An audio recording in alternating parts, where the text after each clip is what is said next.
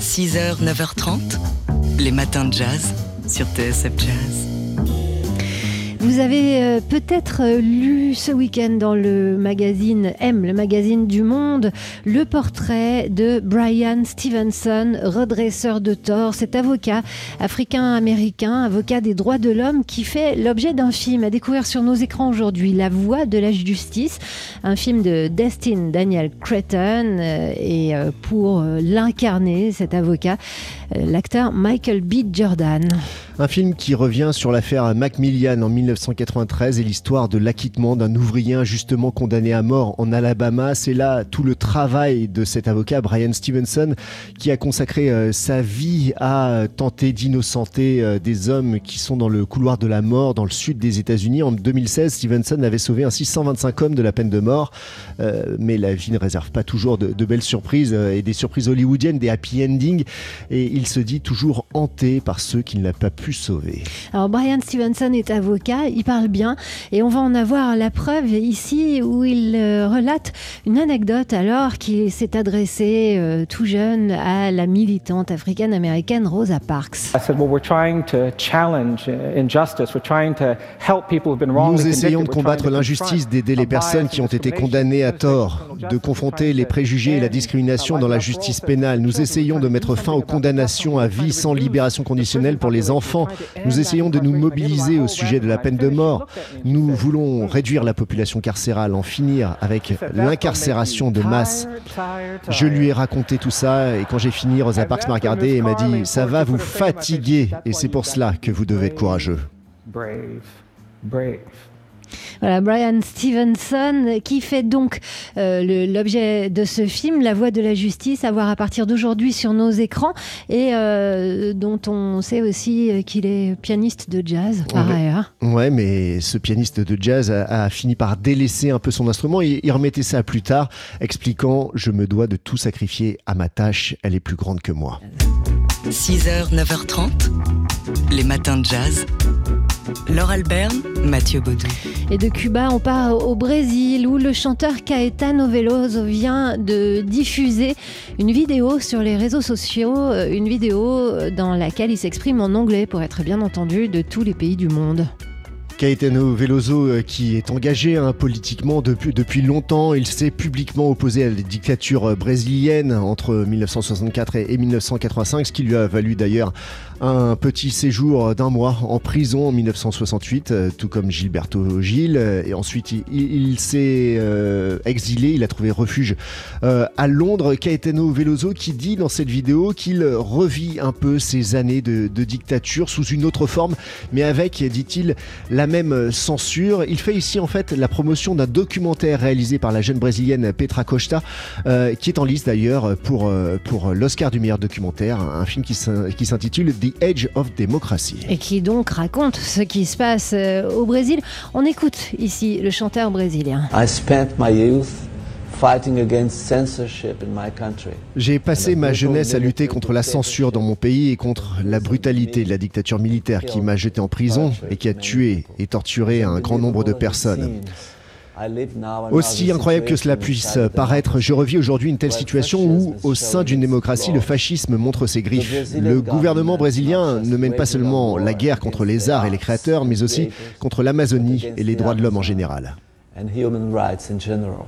Alors, il y a des euh, résistants hein, au, Brésil et à, l'autorité du gouvernement de Jair Bolsonaro, et notamment, il y a la ville de São Paulo qui fait de la résistance à travers le festival Été sans censure. Euh, São Paulo qui s'émancipe de la politique fédérale en mettant en lumière 50 œuvres artistiques qui ont été la cible de critiques ou de censure sous la gouvernance de Bolsonaro.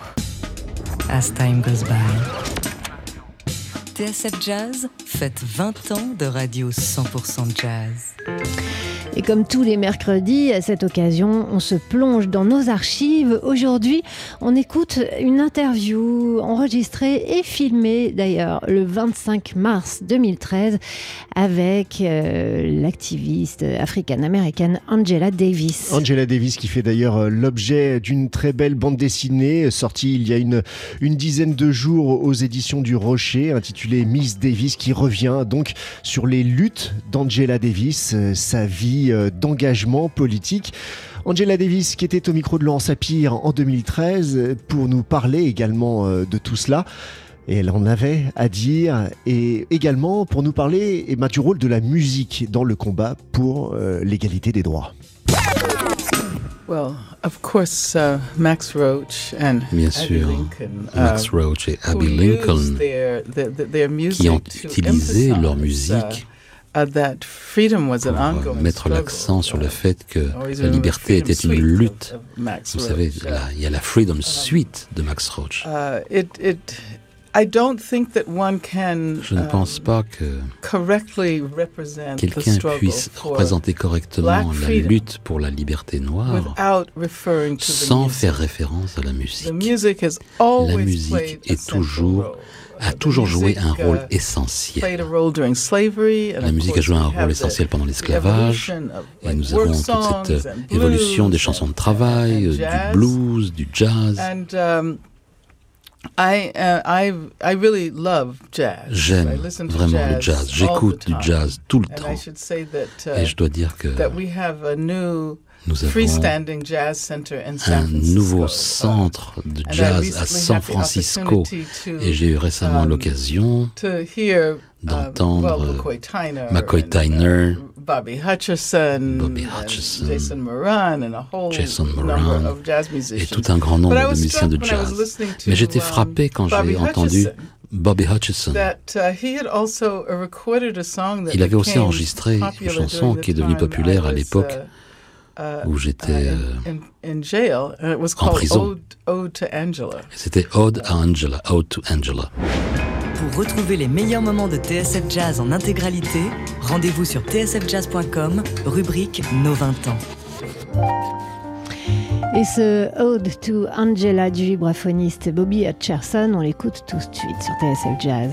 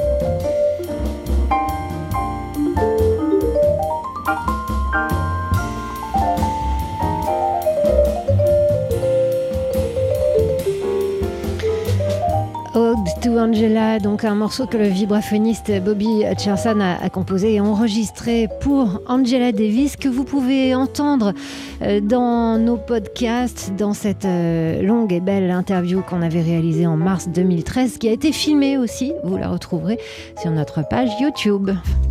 6h, 9h30, les matins de jazz. Laure Alberne, Mathieu Baudou. À partir de ce soir et jusqu'à samedi soir, au théâtre des Amandiers va être recréée une pièce qui, lorsqu'elle a été montrée pour la première fois à Paris, c'était au théâtre de la ville en 2004, avait euh, créé des, une véritable bronca et même des bagarres dans le public. Ouais, à tel point qu'on se demandait si le spectacle était sur scène ou, dans la salle. Peut-être un, peu des deux, peut-être un peu plus dans la salle que sur scène d'ailleurs.